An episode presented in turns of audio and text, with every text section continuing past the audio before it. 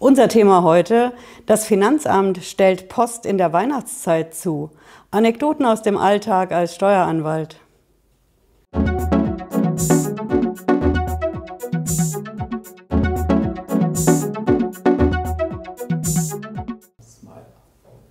Hallo, ich bin Patricia Lederer. Ich bin Rechtsanwältin in der Frankfurter Steuerrechtskanzlei Lederer Law. Ich berichte heute über die Zustellung von Finanzamtspost beziehungsweise das Gegenteil davon. Ja, wir hatten Post vom Finanzamt da. Äh, da ging es konkret darum, die Vollstreckung wird angekündigt gegen einen Mandanten. Ich habe natürlich direkt beim Finanzamt angerufen und gesagt, Moment mal, so geht's nicht. Wir haben hier noch ein Einspruchsverfahren laufen, Anträge auf Vollstreckungsschutz, da wird erstmal gar nicht vollstreckt. Und die Antwort am Telefon, die war ganz direkt. Nö, es gibt eine Einspruchsentscheidung. Die haben wir Ihnen geschickt und jetzt dürfen wir auch vollstrecken. Ja, wir haben dann natürlich nachgeschaut, nichts gefunden, haben die Akteneinsicht beim Finanzamt durchgesetzt. Das war schon ein langer, steiniger Weg.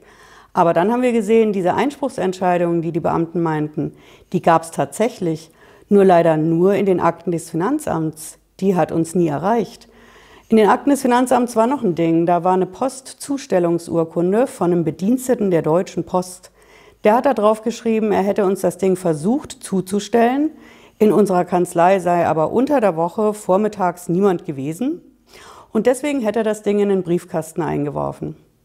So war der Stand der Dinge, als wir beim Finanzamt die Akteneinsicht gemacht haben. Aber es wird noch richtig spannend.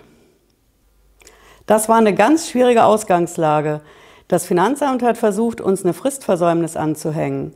Normalerweise, wenn man so eine Einspruchsentscheidung bekommt, hat man einen Monat Zeit, dagegen zu klagen.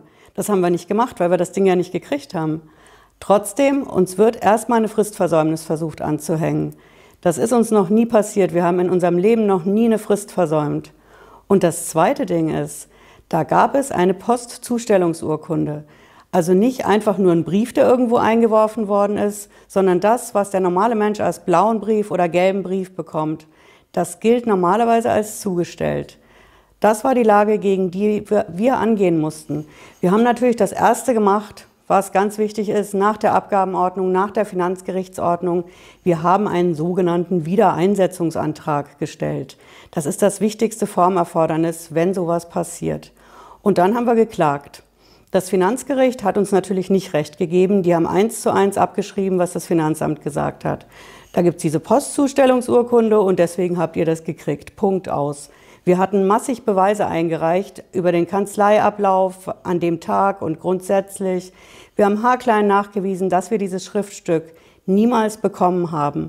Hat das Finanzgericht alles ignoriert. Ja, wir sind dann natürlich zum Bundesfinanzhof gegangen, völlig klar, und der Bundesfinanzhof hat uns Recht gegeben. Der hat gesagt, wenn das Finanzgericht die Beweise, die wir anbieten, ignoriert, dann ist das eine sogenannte unzulässige Vorwegnahme des Ergebnisses der Beweisaufnahme. Mit anderen Worten, die Richter liefern die Beweise für ihr Urteil selbst.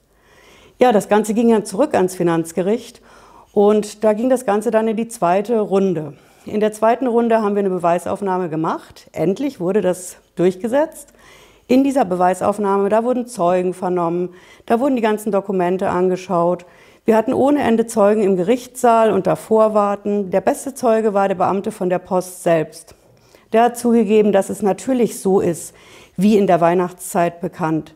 Da ist extremer Zustelldruck, man wirft auch mal was wo falsch ein, was man persönlich übergeben soll, da ist oft gar nicht die Zeit dafür. Wir hatten da auch einen Bericht vom Norddeutschen Rundfunk vorgelegt, in dem genau das thematisiert worden ist, auch dass die Pakete nicht ankommen, also das volle Programm in der Weihnachtszeit. Ja, das war ein sehr guter Zeuge und die Beweisaufnahme, die ging rekordverdächtig lang, bis abends um neun beim Finanzgericht. Wir waren danach echt geschafft und das hat sich eigentlich schon gelohnt, weil das Finanzgericht hat natürlich wieder die Klage abgewiesen und wir sind wieder zum Bundesfinanzhof gegangen. Und wen wundert's, der Bundesfinanzhof hat uns wieder Recht gegeben. Das ist wirklich so. Sie können es in den News auf unserer Webseite im Steuersprech nachlesen. Da steht das alles mit den richtigen, korrekten Rechtstermini und dem ganzen Kram. Jedenfalls hat uns der Bundesfinanzhof wieder Recht gegeben und gesagt, wenn das Finanzgericht die Beweisaufnahme dann schon macht, endlich, dann muss es die Beweise auch würdigen und nicht einfach wieder ignorieren und ein vorgefertigtes Urteil schreiben. Wir sind jetzt in der dritten Runde beim Finanzgericht. Unglaublich aber wahr. und werden da weiter berichten, wie es vorangeht. Ja, wir freuen uns sehr, dass wir als erste Kanzlei in Deutschland diesen Prozesserfolg schon zweimal erreichen konnten. Wir haben die Beweiskraft der Postzustellungsurkunde außer Kraft gesetzt. Ganz stark. Ja, das war unser Videolog für heute. Vielen herzlichen Dank fürs Zuschauen, für Ihre Aufmerksamkeit. Lassen Sie uns gerne ein Abo da oder ein Like und bis ganz bald bei unseren nächsten Videos. Ciao.